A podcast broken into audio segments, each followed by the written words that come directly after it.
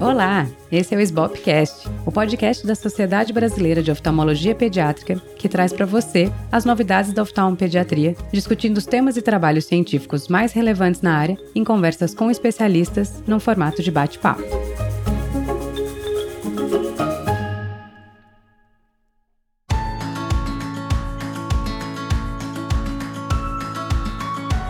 Eu sou a Júlia Rosseto, atual presidente da SBOP. E hoje eu vou falar com a doutora Flávia Nardes, que é neurologista infantil do IPPMG, Instituto de Pediatria e Puericultura, da UFRJ, professora adjunta da Faculdade de Medicina da UFRJ, tem mestrado e doutorado em doenças neuromusculares pela UFRJ. E com o Dr. Ian Cury, oftalmologista, coordenador da residência médica e chefe dos setores de estrabismo e oftalmologia pediátrica do Hospital Federal dos Servidores do Estado do Rio de Janeiro, vice-presidente do Centro Brasileiro de Estrabismo, meu parceiro dessa e de muitas jornadas, e hoje a gente vai falar sobre miastenia em crianças, quando suspeitar e como conduzir. Sejam bem-vindos. Olá, Júlia. Olá, Flávia. Muito legal dividir esse bate-papo aqui com vocês. Estou muito feliz. Acho que a gente vai ter uma jornada bem legal. As minhas as suas palavras, Ian. Muito bacana. É um tema que nem sempre é abordado, né? É muito legal que a gente tenha esse espaço para conversar um pouco sobre esse assunto. E vamos aproveitar então, Flavinha, Lembrando que você está falando para oftalmologistas, né, que talvez não seja muito seu público, mas fala para gente, para os oftalmologistas que estão ouvindo a gente, o que, que é a miastenia e como que ela aparece na criança. Aqui a gente vai falar mais da miastenia graves, forma autoimune, né? Porque na infância a gente tem a miastenia, tem também síndromes miastênicas congênitas, mas aqui a gente vai se ater à miastenia graves autoimune, que é aquela doença mais comum, né, que a gente vê no adulto e na infância. A gente classifica a miastenia grave juvenil como sendo aquela que acomete é, adolescentes e crianças abaixo de 18 meses. E é uma doença autoimune. Então você produz anticorpos que destroem os receptores de acetilcolina que existem na placa nos diversos músculos do corpo. Em geral, você tem duas formas clínicas. Você tem uma forma clínica estritamente ocular, que só afeta a musculatura ocular. Então, geralmente o paciente apresenta com pitose. Essa pitose ela é geralmente bilateral, mas pode ser assimétrica, um lado mais fechado do que o outro né, e algum grau de oftalmoparesia. Então, você tem, na maioria das vezes, uma redução da motricidade ocular extrínseca, né, para cima, para baixo, para lateral e para medial, em todas as direções. E você também pode ter a forma clínica generalizada, que é aquela forma em que, além dos sintomas oculares, você também pode observar fraqueza bulbar, então o paciente ele pode ter voz nasalada, pode ter disartria, pode ter fadiga para comer, né, porque pega toda a musculatura é, orofaringe, pega a musculatura da mastigação, masseter, é, pterigoide, temporal. Você pode ter uma fraqueza facial também, o paciente tem uma mímica facial muito pobre, e você pode ter os sinais clássicos de fraqueza de cintura escapular e cintura pélvica. Então, é muito comum nessas formas o paciente se queixar de que não consegue pentear os cabelos, que não consegue lavar os cabelos durante o banho porque cansa, porque fadiga, e as manifestações de cintura pélvica. Então, é aquele indivíduo que, ao subir escada, ele se cansa, se cansa ao caminhar grandes distâncias, se cansa, por exemplo, para correr. E uma, uma pista clínica que sugere bastante o diagnóstico de miastenia graves é a variabilidade e a fatigabilidade. Né? O que, que é a variabilidade? É aquela pitose ou aquela movimentação ocular extrínseca ou sintomas, sinais motores maiores que variam ao longo do dia. Então, geralmente, o paciente acorda melhor de manhã, ele passou um período longo de repouso, e ao longo do dia, essa musculatura vai ficando fatigável, vai ficando mais cansada, esses receptores vão sendo mais internalizados dentro da célula muscular e os sinais de fraqueza vão se tornando mais evidentes. E outro aspecto também bastante relevante e notório é a fatigabilidade. Você consegue testar isso, inclusive, no consultório. Então, você pede para o paciente realizar um determinado ato motor, ou abrir e fechar os olhos, ou olhar de forma insistente para cima e você vai vendo que ao longo do tempo é, a pitose vai se acentuando e a incapacidade de fazer essa movimentação ocular extrínseca ela também vai piorando. Então essas são duas características clínicas assim, importantes quando a gente pensa em miastenia grave e nos demais diagnósticos diferenciais. E quando você está falando de criança, Flavinha, qual que é a idade que você mais faz o diagnóstico da miastenia?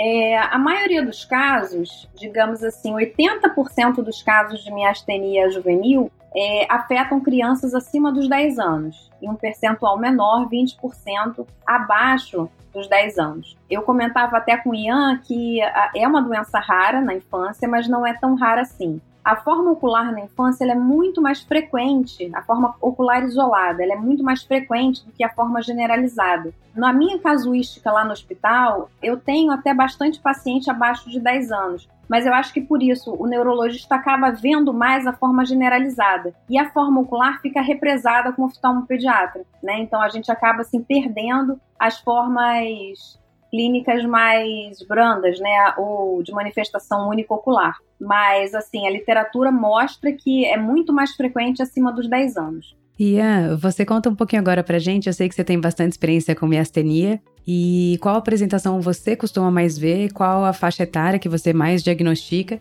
E fala um pouco pra gente da sua experiência das crianças que você recebe nos servidores.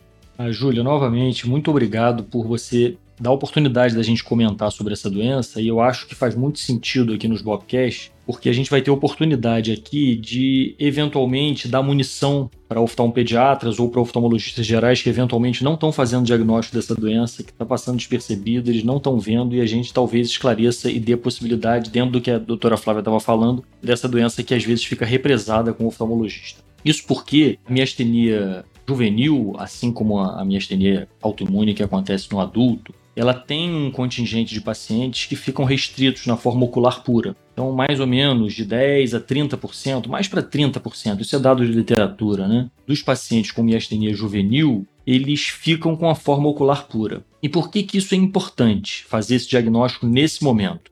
Que existe evidência suficiente para comprovar que se você entra com um tratamento adequado nesta fase, você impede o paciente de progredir ou diminui as chances do paciente progredir para generalização, o que é uma doença muito mais grave. Então é muito mais fácil o paciente ser controlado ou eventualmente até entrar em remissão se você faz o diagnóstico na fase de miastenia ocular pura. Mas o desafio diagnóstico é grande. Como você perguntou em termos de apresentação clínica, talvez eu não tenha uma resposta muito padrão para dar. Eu gostaria de dar uma coisa bem fechada para que as pessoas guardassem como um método mnemônico, mas não é bem assim, porque ela é uma doença difícil, ela é muito mimetizadora. Mas em linhas gerais, o que, eu poderia dizer? Em torno de 95, 96% dos pacientes têm pitose. Em torno de 85, 88% dos pacientes têm estrabismo quase todos os pacientes têm pitose com estrabismo. Então, dentro da forma ocular pura, você já começa com essa suspeita. Você tem um paciente com pitose e estrabismo associados, numa forma adquirida, né? Não foi um paciente que nasceu com aquela condição e está apresentando a pitose e o estrabismo. Dentro das características que a professora Flávia colocou, de fatigabilidade, variabilidade, você começa a suspeitar dessa doença. Mas ela é muito mimetizadora. Na minha clínica, a forma mais comum de apresentação são pseudoparesias dos músculos extraoculares. E aí tem até um artigo muito interessante que saiu em 2008 na Strabismus, que coloca a frequência de acometimento de cada um dos músculos extraoculares. De modo que o reto superior é o músculo mais acometido, assim, de lavada, em torno de 90% dos pacientes. E você vai caindo até que você tem o último músculo menos acometido, que é o oblíquo superior. Mas você começa com o reto superior sendo mais acometido, depois tem o oblíquo inferior. Eu não sei nem bem se é o oblíquo inferior mesmo que é acometido, ou é uma dificuldade de dar diagnóstico correto quando você tem uma paresia de reto superior. É difícil você testar a função do oblíquo inferior, então eu acho que isso é uma contaminação de dado. Mas você tem, nesse artigo de 2008, você tem o reto superior como mais acometido, depois o oblíquo inferior, depois reto lateral, reto medial, reto inferior e, por último, oblíquo superior, que só está acometido em torno de 30 a 35% dos casos. Então, você tem uma variabilidade muito grande. Mas, na média, também dados desse trabalho, o paciente tem cinco músculos extraoculares acometidos, mas podendo variar de um músculo até os 12 músculos extraoculares sendo acometidos. Então, a variabilidade é muito grande. Em linhas gerais, o que, que, eu diria? Quando que você vai suspeitar de uma miastenia ocular pura? Associação de pitose com estrabismo em padrões incomitantes, que variam de medidas ao longo do tempo. Então, é aquele paciente que você vê de um jeito hoje, amanhã ele vai estar com outras características. E são pacientes que, lembrando, têm esse tipo de oftalmoparesia sempre indolor. A miastenia graves é uma doença indolor, o que faz diagnóstico diferencial com outras oftalmoparesias dolorosas. E as pupilas. As pupilas também são poupadas, porque, como a gente sabe da fisiologia, as pupilas têm receptores muscarínicos e não nicotínicos, que são aqueles que são afetados na miastenia graves. Então, eu acho que em linhas gerais era isso que eu poderia dizer como dicas diagnósticas ou dicas para você começar a pensar em miastenia. E talvez mais para frente eu possa falar dos testes mais específicos que a gente usa na clínica para fazer diagnóstico de miastenia. A Flávia falou sobre crianças mais velhas, mas eu sei que você tem experiências com crianças de dois anos. Conta um caso pra gente só para ilustrar como é que chegou para você e um caso que esteja na sua cabeça. Eu concordo plenamente com esses dados da literatura e o que a professora Flávia colocou. A doença é mais comum em adolescentes e esses, inclusive, são o público que evolui mais frequentemente para generalização. Então a gente tem que estar muito atento de fazer esse diagnóstico. Pra... É uma janela de oportunidade. Você faz o diagnóstico, começa a tratar e diminui as chances, como eu disse. Mas eu tenho crianças, e eu tenho mais de uma criança, com diagnóstico em torno de dois anos de idade, e aí, de fato, comprovadamente, crianças com miastenia juvenil, porque vale a pena abrir aqui um paralelo. Existe uma outra doença que talvez a professora Flávia possa explicar muito melhor do que eu, que é a miastenia congênita, e que muitas vezes é, é uma trilha, uma estrada difícil a gente fazer o diagnóstico diferencial dessas duas doenças na infância. A maioria dos pacientes com miastenia congênita, eles abrem o quadro cedo, antes de dois, três anos de idade, mas existem casos em que a miastenia congênita tem uma apresentação muito mais tardia. Então, você precisa ter um nível de suspeição também para esse outro aspecto da miastenia, que é a miastenia congênita. São pacientes que não têm uma doença autoimune. Eles têm um defeito estrutural ou um defeito funcional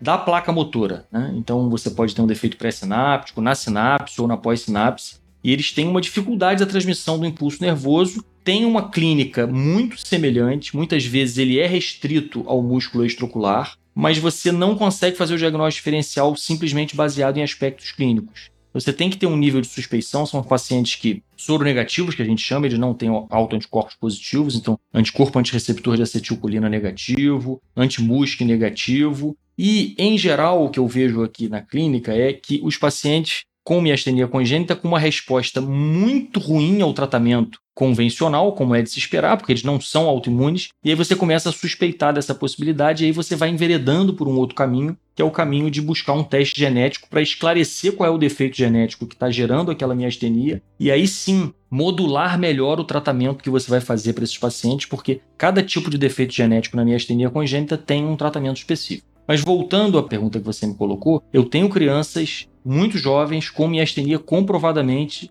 juvenil, miastenia autoimune. Estava comentando, antes da gente começar, sobre um caso de uma criança que chegou ao redor de dois anos de idade, com um quadro simulando uma deficiência monocular de elevação, pitose e paresia do reto superior, vamos dizer assim, num quadro clínico geral. Pelas características do quadro, eu suspeitei de miastenia ocular pura, a gente começou a tratar, ela era soro negativa. Começamos a tratar, mas a resposta à peridostigmina e a prednisona foi ruim, ela acabou bilateralizando, abriu o quadro do outro lado. E aí eu comecei a suspeitar, bem, será que ela é miastenia congênita? A gente evoluiu para o painel genético, veio uma heterozigose para o CHRNE, que é o, o, gene mais comum na população brasileira, mas heterozigose não fecha diagnóstico na, da miastenia congênita nesse caso, então ela não fechou miastenia congênita, eu continuei acompanhando ela ao longo do tempo, em um ano ela positivou autoanticorpo, anticorpo antireceptor de acetilcolina e abriu uma crise miastênica. Começou com sintomas bulbares, voz anasalada, dificuldade respiratória, teve que ir para imunoglobulina e plasmaférese muito rápido. Então isso é só para ilustrar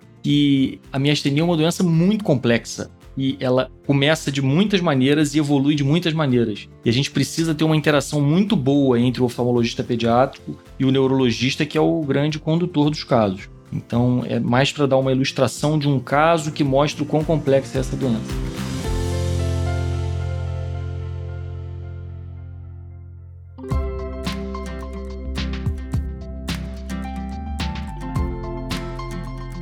Aproveitando que o Ian já levantou várias bolas, explica pra gente como é que você faz a investigação da miastenia. Explica um pouco dos anticorpos e fala, já que ele levantou o tema da congênita, também essa diferenciação quando você pesquisa alteração genética e como é que você conduz a investigação, a avaliação de timo, a sua propedêutica.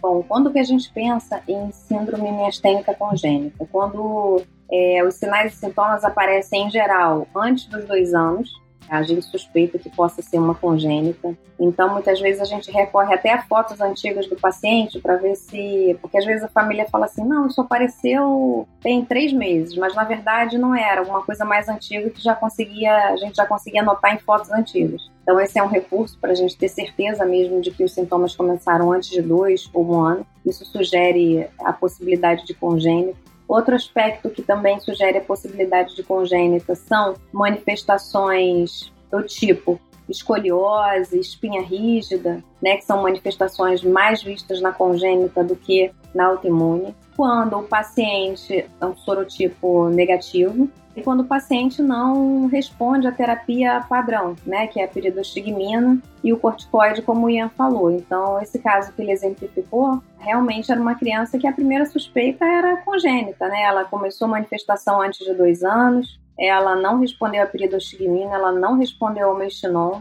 então sugeria mesmo que fosse uma congênita. Mas aí a gente se lembra também que se a gente for olhar a prevalência de miastenia congênita, miastenia autoimune, né, a autoimune ela é muito mais prevalente. Então a gente sempre tem que voltar a testar o anticorpo. Então assim, a dica é, se você tem um paciente soro negativo, em que você pediu o anticorpo anti-acetilcolina, é antireceptor de acetilcolina e veio negativo, você tem que retestar ele daqui a uns seis meses. Você pode ter pego uma janela em que era negativo. Eu sempre acho que vale a pena retestar. Existem dois anticorpos, o antireceptor de acetilcolina e o antimusc. Mas o antireceptor de acetilcolina, ele é muito mais prevalente do que o antimusc. Né? 90% dos casos são antireceptor de acetilcolina e só 10% é antimusc. Mas eu acho também que se você tem um paciente, né, que é receptor de acetilcolina negativo, também vale a pena você pedir um antimúsculo. E aí, ao lado disso, se vem um paciente soropositivo, né, eu acho que também é importante você solicitar a tomografia ou a ressonância de tórax para você avaliar timoma ou um timo que está demorando para involuir. Timoma é uma indicação inequívoca de cirurgia, então esse paciente ele tem que ser submetido a uma timectomia, então é uma, uma parte propedêutica importante nesses pacientes. E o terceiro exame que eu coloco aqui como terceiro, muito embora seja um padrão ouro no adulto, que é a eletroneuromiografia, na criança eu faço minhas ressalvas, porque a eletroneuromiografia é um exame muito importante, mas ele é um exame paciente dependente. Então você precisa da cooperação do paciente para que você tenha um exame confiável. E você precisa de um músculo que também seja confiável pelo próprio tamanho da criança, pela dificuldade técnica do exame, que é um exame doloroso, e porque na infância nem sempre você tem a cooperação do paciente, é um exame que às vezes você solicita e você não tem um resultado adequado. E às vezes é um resultado que, ao invés de te ajudar, te prejudica, porque sugere que seja uma doença de músculo e não uma doença de placa motora. Isso às vezes pode te atrasar no diagnóstico. Então, a eletroneuromiografia na infância, ela precisa ser é, avaliada com cuidado, porque nem sempre ela consegue te ajudar da forma como você espera, né? E outro aspecto também relevante é que se às vezes você pede a eletroneuromiografia de um músculo que não é acometido, aquele exame vai vir normal ele continua não te ajudando e um resultado normal não te auxilia em nada, nem para confirmar, nem para descartar a doença. Então, eu coloco aí essas ressalvas em relação a esses três exames. E no acompanhamento do paciente, é também importante, assim, é uma doença autoimune. Então, a gente precisa assim, ficar atento a outras doenças autoimunes que esse paciente possa vir a desenvolver ao longo do tempo. Por exemplo, vitiligo, doença celíaca, hipotireoidismo autoimune, por aí vai. Algumas vezes, assim, é, na anamnese é importante você perguntar e avaliar possíveis acometimentos e comprometimentos de outros órgãos e sistemas.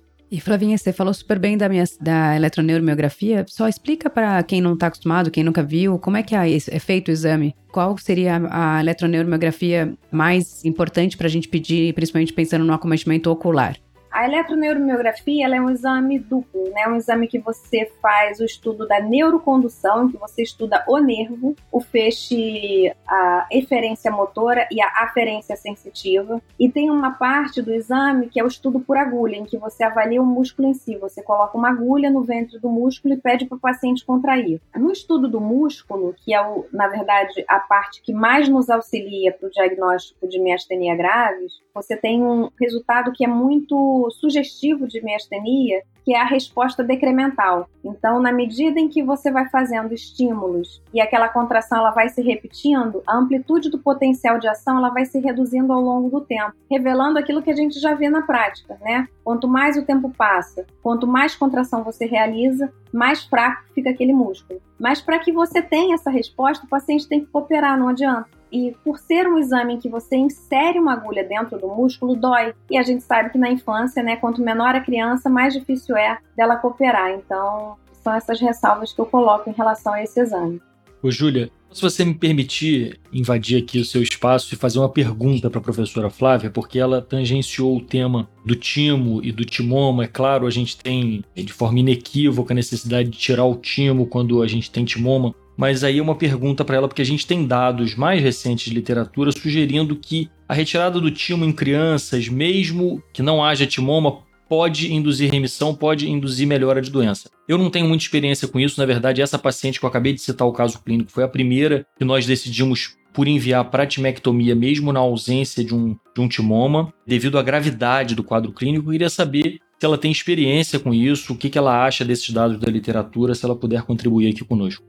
Ian, a gente sabe que o timo é um tecido linfóide e o tecido linfóide na infância ele tem um, uma curva de crescimento e ele pode crescer até os 12 anos. Então, não só timo, as amígdalas palatinas, as amígdalas adenoidianas, as faríngeas, elas podem crescer até 12 anos. Então, assim, às vezes você faz a remoção de um tecido tímico, de um tecido linfóide, e ele volta a crescer, porque essa é a curva do, de crescimento, de fato, do tecido linfóide. Ele pode crescer na verdade, até o pico de crescimento do tecido linfóide é dos 6 até os 12 anos, mais ou menos. Então, se tiver timoma, que é um tecido muito grande, muito alterado, aí realmente não tem dúvida. A gente tem indicação de fazer essa remoção. Agora, se não tiver timoma, a indicação de cirurgia tem que levar em consideração outros aspectos também. Tá? Um dos aspectos é a gravidade clínica que o paciente apresenta. Então, se você tiver uma miastenia graves autoimune, forma generalizada, pouco responsiva a corticoide, que você já tem que introduzir um outro imunossupressor, tipo azatioprina, ou se é um paciente que entra em crise miastênica com frequência, e aí eu digo com frequência mais de uma crise miastênica por ano. Se é um paciente que depois aí dos 10, 12 anos ao invés de você já esperar aquela involução do tecido tímico, esperada para a idade, mas o timo ainda está lá, com proporções consideráveis, esse paciente é elegível sim à retirada do timo. A gente tem no IPPMG uma criança que foi submetida à remoção do timo. Depois dos 11 anos, ela ainda tinha um tecido tímico considerável e ela entrava em crise a uma frequência aí quase anual. E então a gente indicou a remoção. Ela retirou o timo e depois da retirada ela realmente teve uma melhora clínica significativa. A gente conseguiu reduzir bastante a dose do corticoide a gente conseguiu suspender o imunossupressor e atualmente ela faz uma dose bem baixinha de corticoide com a piridostigmina e ela está bem estável depois desses três anos da cirurgia. Então, sim, você tem razão aí nesse aspecto. Obrigada, Ian, por já estar aqui de entrevistador, tá? Não só tá ajudando com o conhecimento, não, como não, com a... não. não, tá super bem-vindo. Eu já falei que isso aqui é. Nem tanto, nem tanto. Muito obrigado. Claro que é. Só, para a gente fechar essa questão da investigação, a gente como oftalmologista, como é que você pede a eletroneuromiografia? O que, que você destacaria ali, só para a gente deixar claro para quem não está acostumado a ver esse tipo de caso? Então, acho importante eu salientar que a minha prática também é coincidente com o que a professora Flávia falou. Eu dificilmente consigo obter em crianças tão pequenas diagnóstico por meio da eletroneuromiografia. Vou falar da realidade nua e crua. Esses pacientes que chegam para a gente, principalmente com a forma ocular pura, quando eles têm é, um quadro clínico muito sugestivo, associado a um padrão soronegativo, porque um número muito grande, em torno de 50%, 60% desses pacientes de miastenia juvenil, forma ocular pura, eles são soronegativos, pelo menos no início. Então você tem um quadro clínico muito característico, você não tem anticorpos positivos, a eletroneuromiografia é muito difícil de obter, e mesmo quando você consegue obter a eletroneuro, que é a mais acessível, que é a estimulação repetitiva, ela tem uma sensibilidade muito baixa na forma ocular pura, justamente pelas razões que a professora Flávia colocou, dificuldade de testar, de pegar um músculo que de fato está acometido, E aí, a fibra única, que seria um exame, vamos dizer assim, padrão ouro, com excelente sensibilidade, é um exame doloroso, é um exame pouco acessível, demorado e quase impossível de você obter em crianças tão pequenas. Em adolescentes, eles vai acabando se tornando mais viável, mas na criança muito pequena não é a realidade. O que a gente acaba fazendo nesse cenário que eu tracei no início, de pacientes com quadro clínico muito sugestivo, é fazer um teste terapêutico. Essa é a minha realidade quando eu lido com pacientes com miastenia juvenil, forma ocular pura, e aí também vou querer ouvir a professora Flávia se é isso que também é a realidade dela. A eletroneuramiografia é um exame raro na prática.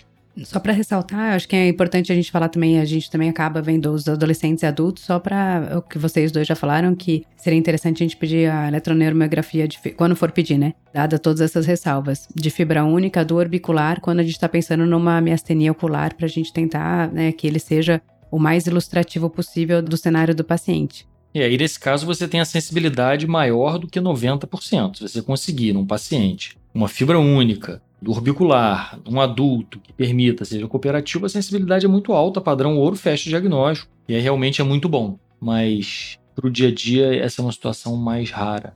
E eu acho importante falar isso porque, no fundo, acho que a acessibilidade a esse exame pra gente é muito restrita mesmo. Então, é até bom que a gente não precise dele, que a gente possa seguir de uma outra forma, porque eu acho que toda, a maioria das pessoas que estão ouvindo a gente não teriam acesso a fazer uma eletroneuromiografia, muito menos em crianças, né? E então, acho que é, é reconfortante saber que a gente não precisa disso para fazer o diagnóstico. O Ioia já levantou a bola para a próxima, que é o teste terapêutico e a, o tratamento em si. Se você puder falar, Flávia, como é que você faz? Se você, o Ian já levantou a pergunta, se você faz o, o teste terapêutico e como é que é a sua prática? A gente faz sim o teste terapêutico, a gente agenda esse paciente no hospital dia. A gente faz neostigmina, que é a medicação, que é um parente próximo, né, da peridostigmina é uma medicação que ela é um inibidor da acetilcolinesterase, enzima que degrada a acetilcolina na fenda. E aí, quando a gente usa essa medicação, a gente espera que mais acetilcolina esteja disponível na fenda sináptica e que ela consiga se ligar a mais receptores. Então a gente testa o paciente antes e depois da infusão da neostigmina. Então, normalmente a gente realiza uma filmagem do paciente antes, fazendo algumas manobras semiológicas. Então, a gente pede para o paciente fechar e abrir o olho diversas vezes, sustentar o olhar para cima, é, a gente faz a manobra de Mingazine para membros superiores e para membros inferiores. Essa manobra a gente faz especialmente se o paciente tem queixa de fraqueza em membros superiores e inferiores. Então, a manobra é feita o paciente em pé. Você pede para ele estender os braços à frente e ficar segurando ao longo de um minuto. Né? Então, assim, a gente consegue detectar fraqueza de membros superiores e de forma correlata você faz isso para membros inferiores. O paciente deitado, ele faz uma flexão de quadril, uma flexão de joelho e você pede para ele sustentar nessa posição por mais de um minuto. E a gente calcula o tempo, vendo em que uh, qual é a duração em que o paciente consegue se sustentar nessa posição. Então a gente faz o teste antes da neostigmina e 10 minutos depois da neostigmina. E normalmente, quando o teste é positivo, a gente obtém uma abertura ocular praticamente normal, uma melhora da motricidade ocular extrínseca e uma melhora no tempo das provas de Mingazine e Barreto.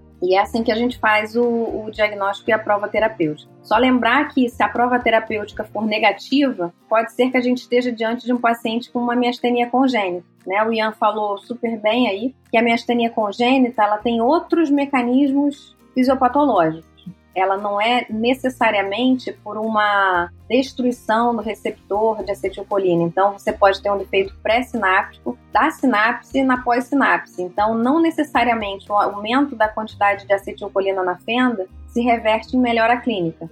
É, os mecanismos fisiopatológicos são completamente diferentes e o paciente pode não responder a essa prova terapêutica, o que não absolutamente invalida a possibilidade de ser uma miastenia.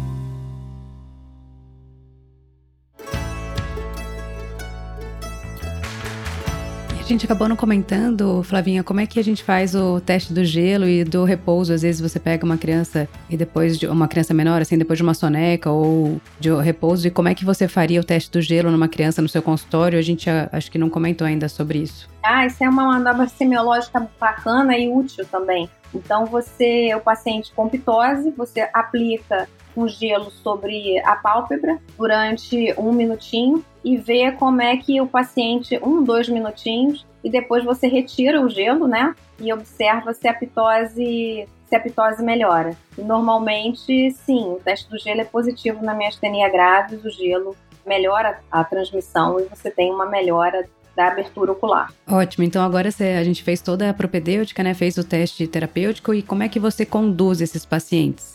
Uma vez estabelecido o diagnóstico de miastenia graves autoimune, ou seja, se você tem um paciente com anticorpo positivo e sintomas, obviamente, né, sugestivos de miastenia graves autoimune, a gente começa o tratamento, o mestinon, que é a piridostigmina, uma dose aí que varia de 0,5 a 1,5 miligramas por quilo por dia, a gente fraciona essa dose em cinco tomadas diárias, primeiro três tomadas e depois com evolução cinco tomadas diárias. Lembrar que o mestinon ele tem uma meia-vida de quatro horas, né? Então, se você fizer um intervalo muito maior que isso, o paciente pode se tornar sintomático. E como é uma doença autoimune, né, você faz o corticoide como um imunossupressor de primeira linha. A gente faz prednisona ou prednisolona se o paciente faz muito efeito colateral com a prednisona e com a prednisolona, a gente faz deflazacorte, que é um corticoide que tem efeito mineralocorticoide um pouquinho menor do que o efeito da prednisona da prednisolona. O único problema do deflazacorte é que ele é uma medicação mais cara, então nem todos os pacientes têm condição de comprar. E a equivalência de dose é a cada 0,75 de prednisona, você faz 0,9 de deflazacorte em tomada única diária. E aí você mantém esse corticoide pelo menos por seis meses e depois você avalia a retirada desse corticoide a depender da resposta clínica do paciente. Alguns pacientes você chega a uma dose plena de corticoide, de 1 a 2 miligramas por quilo por dia, com máximo de 60, o paciente não responde, aí você tem que entrar com outros imunossupressores, por exemplo, azatioprina ou micofenolato, ou rituximab. Então é geralmente essa linha de tratamento que a gente faz. A você, como é que você costuma conduzir? Eu sei que você acaba tendo que ser autossuficiente às vezes, se você não tem o apoio da, da neurologia. Você já confessou isso antes, então posso falar aqui. e conta pra gente se é assim que você segue, se tem alguma diferença no seu tratamento ou alguma consideração a mais. Não, a confissão é que algumas vezes em pacientes com a forma ocular pura, às vezes em serviço público, a gente tem dificuldade de uma interação inicial pelo excesso de trabalho de ambas as especialidades e acaba que a gente faz o diagnóstico, primeiro faz o teste terapêutico. Eu não tenho viabilidade de fazer a neostigmina no hospital, então o meu teste terapêutico acaba sendo o próprio tratamento, a piridostigmina em regime domiciliar e reavaliação do paciente depois de um tempo. Nós que lidamos com pacientes em oftalmologia pediátrica, quase sempre os pacientes têm estrabismo associado. Você tem um estudo bem legal que mostra o efeito de resolução da pitose com o uso da piridostigmina, que é muito alto. Então a pitose ela responde muito bem à piridostigmina, mas o estrabismo responde muito mal. Menos do que 10% dos casos com estrabismo respondem se você iniciar só a piridostigmina. Então você precisa iniciar também o corticoide. Então acaba que esse é o combo. Você começa junto nesses pacientes eu faço isso como teste terapêutico. A dose inicial igual ao que a professora Flávia colocou, mas invariavelmente a gente tem que subir essa dose e você pode chegar a necessitar de doses como 6 ou 7 miligramas pelo dia, espaçados é, de 4 em 4 horas para obter uma resposta satisfatória. Você tem que ir crescendo e monitorando os efeitos colaterais de gastrointestinais e de pressão arterial, de frequência cardíaca mas de uma forma geral, esses pacientes, pelo menos os meus, acabam em algum momento, uma grande maioria, precisando também de imunossupressor. E aí a gente conta nesse momento, já nesse momento, com o apoio da neurologia. Então é só naquele tiro inicial às vezes para dar o diagnóstico, aqueles pacientes que a professora Flávia colocou. Onde estão esses pacientes? Estão perdidos nos ambulatórios de oftalmopediatria até ter o diagnóstico. Então, depois a gente consegue estabelecer uma interação com a neurologia e contar com toda a expertise uma doença que é de fato neurológica. A gente precisa muito do apoio do neurologista. Mas é mais ou menos esse o meu cenário. Só para dar uma contribuição extra em termos de semiologia, e a gente acaba usando muito em crianças muito pequenas, às vezes é difícil fazer o ice test, o teste do gelo, eles não deixam. Mas você tem o teste da soneca, que você rapidamente citou aqui. Você bota a criança para dormir no colo da mãe, e aí, com isso, ela fecha os olhos, o estoque de acetilcolina aumenta, né? Você bota a pálpebra em repouso, e aí, quando a criança acorda, a pálpebra está aberta. Esse é um teste muito útil, a sensibilidade é menor um pouco do que a do teste do gelo, talvez porque a soneca seja curta demais. E você tem outros testes que você pode utilizar, como por exemplo o teste da supraversão forçada, que você coloca o paciente para fazer uma supraversão, olhar para cima durante um minuto e você vê claramente o esgotamento do estoque de acetilcolina e o paciente aumenta a pitose. Então você mede a fissura palpebral antes do teste, coloca o paciente para fazer uma supraversão forçada e depois você mede a fissura palpebral depois. Em geral, você vai ter uma queda maior do que 2 milímetros, quer dizer, um aumento da pitose. Você tem também o sinal de Kogan, que é um sinal em que quando você coloca o paciente para olhar para baixo, fazer uma infraversão, com isso, a pálpebra, o levantador da pálpebra entra em repouso. Você também aumenta o estoque de acetilcolina na fenda sináptica. E aí, quando você manda o paciente olhar para cima rapidamente, ele faz uma retração da pálpebra. Um movimento quase paradoxal. Por quê? Porque você aumentou o estoque de acetilcolina. Então, ele faz uma retração e rapidamente a pálpebra começa a cair e entrar em pitose de novo. Então, são eh, detalhezinhos, ferramentas semiológicas que você pode usar para ter essa suspeição, mas é sempre muito mais difícil do que isso que a gente está tentando pintar aqui. São pacientes super desafiadores. E eu acho que é legal disso que você falou de medir a fenda, às vezes a foto na criança é um aliado, né? Porque às vezes você, a criança não para nem para você medir, não para quieta, então assim, se você consegue chamar a atenção da criança, tira uma foto. Aí você faz o teste depois, ou da versão forçada, né? Coloca um desenho no celular para ela ficar assistindo ali um minutinho, daí tira uma foto depois. Que às vezes, quando adulto, a gente nem pensa nessas outras ferramentas que tá sempre à mão. Tem o celular ali, aproveita, tira uma foto, que daí você compara uma a outra, tira essa dúvida se a aptose de fato aumentou. Perfeito. E aí, Flávia, o Ian já levantou lá no começo falando que o corticoide às vezes muda o prognóstico da doença, né, para prevenir casos oculares de se converterem em, em, generalizados. Você já falou que, né, o tratamento inicial já inclui o corticoide. Como que essas crianças costumam evoluir? Você que acompanha o segmento desses pacientes, elas, na sua prática, elas costumam generalizar esse tratamento quando bem é empregado, de fato, generaliza menos? Você percebe esse atraso no diagnóstico com mais quadros generalizados? Júlia, desses pacientes que eu tenho no, no IPPMG, eu diria que eu tenho, digamos assim, metade deles com uma forma generalizada, metade com uma forma ocular. Os que têm uma forma ocular isolada, eles respondem super bem, eu consigo tirar o corticoide e mantém muitas vezes só com a piridostigmina e eles estão estáveis há muito tempo, como se a doença de fato tivesse entrado em remissão. Os generalizados são um pouquinho mais difíceis, então eles melhoram, mas muitas vezes eu preciso, quando eu reduzo um pouquinho a dose do corticoide, eles entram em piora. E aí eu tenho que voltar a dose do corticoide. E aí começam os efeitos colaterais. Aí, começando os efeitos colaterais, eu preciso entrar com outro imunossupressor para poupar a dose do corticoide. Eu diria que sim, que existem dois prognósticos que são muito é, distintos: o do paciente que é generalizado e do paciente que é forma ocular pura. Né? Os oculares puros ficam super bem e aqueles que entraram em forma ocular, que já chegaram comigo em forma ocular, nenhum deles converteu para forma generalizada. Eu, acho, eu acredito que por isso, porque a gente começou corticoide e a gente evitou a entrada na generalização. Mas aqueles que já chegaram generalizados, nem todos conseguem sair do corticoide. Muitas vezes eu preciso acrescentar o segundo imunossupressor. Olha, gente, a gente se estendeu aqui hoje porque o papo estava muito bom e eu confesso que eu aprendi muito. Queria agradecer vocês e queria saber se vocês têm alguma consideração final. Eu acho que quem está ouvindo vai se beneficiar muito de colocar esse diagnóstico ali no seu pensamento, né, para diagnosticar com mais rapidez ou então suspeitar mais e ter mais ferramentas para conseguir distinguir uma coisa da outra. Queria que vocês dessem uma mensagem final ou se vocês faltou alguma coisa a comentar, algum comentário.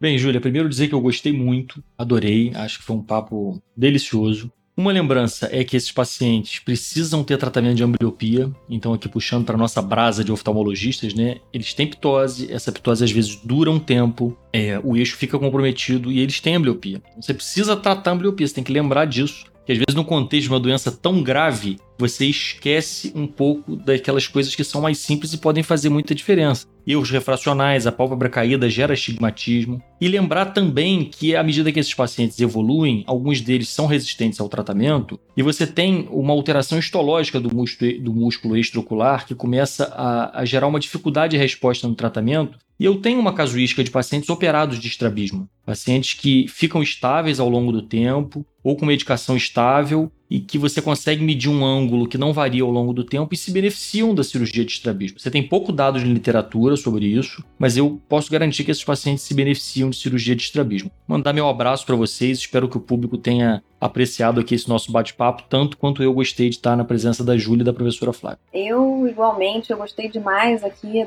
desse espaço para a gente falar um pouquinho de miastenia graves que é um assunto que, como eu dizia no início, nem todo neurologista infantil gosta ou lida muito. Então, eu acho que foi muito bacana, foi um prazer ter contribuído um pouquinho com esse conhecimento. E assim como o Ian disse, ressaltar esse aspecto do, da necessidade do tratamento precoce, porque a gente imagina assim, a miastenia graves autoimune, você só tem uma internalização dos receptores de acetilcolina pela ligação dos anticorpos, mas não é isso. Ao longo do tempo, a placa muscular ela vai sendo destruída. E se você não faz o tratamento precoce, depois esse músculo, músculo não volta a contrair. É por isso que o extraocular, muito provavelmente, não responde tão bem quanto a ptose, né? É importante a gente pensar nesse diagnóstico e, uma vez pensado, realizado o diagnóstico, tratamento precoce. E peço ao Ian que, se ele quiser mandar os pacientes de miastenia graves, ele agora já tem um neurologista para contar. para chamar de seu. Olha, foi ótimo. Eu acho que esses papos multidisciplinares são sempre muito ricos, porque cada um tem uma perspectiva, mas agora a gente ainda conectou duas pessoas que podem beneficiar os pacientes miastênicos do Rio de Janeiro. Oba! Se você gostou, apresente o Sbopcast para um amigo ou colega. Siga a SBOP no Spotify ou na sua plataforma de preferência. Assim você vai receber a notificação dos novos episódios e vai ajudar o Sbopcast a alcançar mais pessoas. Se quiser falar com a gente, mande uma mensagem no Instagram para oftalmopediatria. Esse foi o Sbopcast.